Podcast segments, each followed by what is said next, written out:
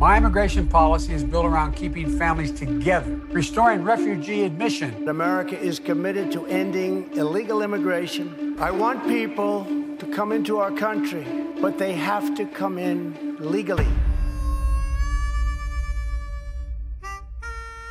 Hoje, na Sala Oval da Antena 1, olhamos para os portugueses nos Estados Unidos. Vamos falar do envolvimento deles com as eleições presidenciais, mas também saber como é que estão a viver as tensões raciais que atravessam o país.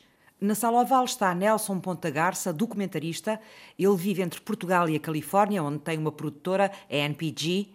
Nelson foi também vice-presidente do Conselho das Comunidades Portuguesas e está a um mês de lançar um livro nos Estados Unidos, precisamente sobre os portugueses na Califórnia. Nós temos uma grande história na Califórnia da presença portuguesa, inclusivamente uh, como eleitos, os ou eleitos, não é? Temos neste momento vários congressistas nos Estados Unidos da América e temos tido ao longo da história, já tivemos cinco, neste momento varia entre três e quatro congressistas a nível nacional, não é? E a nível, a nível local na Califórnia temos uma série de os ou eleitos nas mais várias áreas o congressista Devin Nunes, que neste momento é muito mediático e que tem tido um papel muito grande junto de Donald Trump, ou o Jim Costa, que é uma grande figura do Partido Democrata já há muitos anos, não é? As comunidades portuguesas envolvem-se nas eleições presidenciais ou uh, são situações pontuais, como esses exemplos que me está a contar, que são pessoas que já fizeram ou estão a fazer carreira política? Sim, porque as comunidades portuguesas na Califórnia já estão lá há muito tempo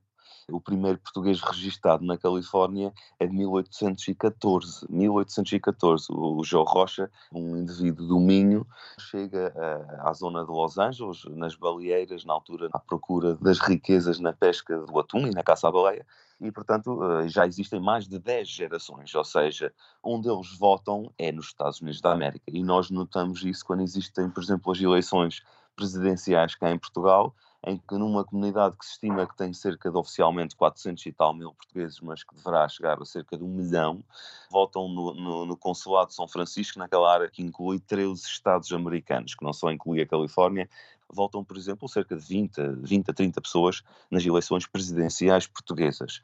Eh, nas eleições americanas, Uh, voltam muitos mais. Não há, com certeza, esses dados de perceber se a comunidade, de uma forma geral, é, é maioritariamente democrata ou republicana não existem estudos. O que existem é, é, o conhecimento que a comunidade portuguesa que foi para os Estados Unidos da América, muita dela sobretudo na, nesta última vaga migratória, na altura de, de, Salazar, por exemplo, é uma comunidade extremamente conservadora, quer pelos valores de família, quer até pela própria forma com que foram criados e, e cresceram em Portugal, que são normalmente valores associados com a direita, não é com os conservadores.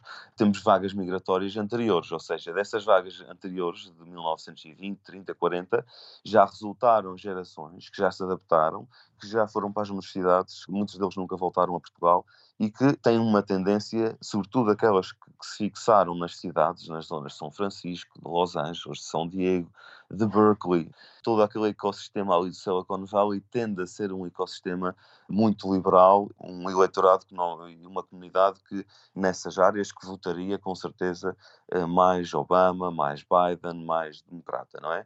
Não há números, mas eu diria que é uma comunidade nesse aspecto muito dividida e que deverá ser à semelhança do que serão estas eleições, que, que na, na, minha opinião eh, não vão ser umas eleições com a vantagem que se dá neste momento a Biden. Eh, se Biden tiver uma vitória nestas eleições, irá ser uma vitória como o Trump teve da outra vez, à tangente, e portanto a comunidade acho que também espelha uh, esse cenário nacional em que as comunidades mais do interior, mais do Vale de São Joaquim, das zonas suburbanas, se calhar, terão uma posição mais conservadora, terão uma posição mais republicana, e aquelas mais de cidade, mais recentes, mais jovens, se calhar uma posição mais democrata, mais Biden.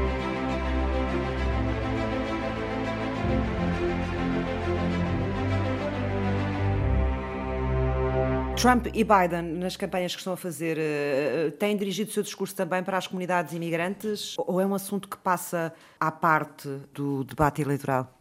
Apesar de nunca uma eleição ter sido tão polarizada e tão racial, tão étnica, com os protestos que tem havido eh, em todo o lado, curiosamente, no passado, esta questão latina, em que os portugueses também se, se incluíam, já esteve mais no centro da discussão política, eh, na minha opinião, do que está neste momento. Neste momento, como todos sabem, a tensão, e sente-se na Califórnia neste momento também, a tensão é mesmo com a comunidade negra, e a comunidade negra na Califórnia, com a ligação a Portugal, eh, é pequena. Existe, por exemplo, na outra costa, existe uma comunidade cabo-verdiana com muita história e de outros países de Palopes, e aí poderá uh, haver mais algum impacto. Uh, na Califórnia, a maioria de, dos portugueses que lá residem são sobretudo Açores, Madeira e norte de, de Portugal, Uh, portanto, não se nota tanto esse conflito. O que se nota é que já começa a haver também muitos casamentos raciais, ou seja, existem muitos portugueses e muitos, sobretudo das últimas gerações, que casaram com negros. Vêm-se alguns portugueses que participaram, muitos portugueses, eh, sobretudo os jovens, participaram nestes protestos de Black Lives Matter defund da police, não é? E, portanto, se existem aqui algumas, algumas questões, como, por exemplo, esta questão da polícia, que para as gerações conservadoras é impensável que se retire fundos à polícia, a polícia é um elemento essencial que eles valorizam e que eles respeitam e que eles querem, há muitas gerações mais novas que, que, estão do lado dos defensores que se devia acabar com a polícia e criar outra coisa, não é? Como é que se combatem as desigualdades numa sociedade tão diversa como a americana? Reagan era pragmático. Acredito que o melhor programa social é um emprego. Ronald Reagan, 40 presidente dos Estados Unidos da América.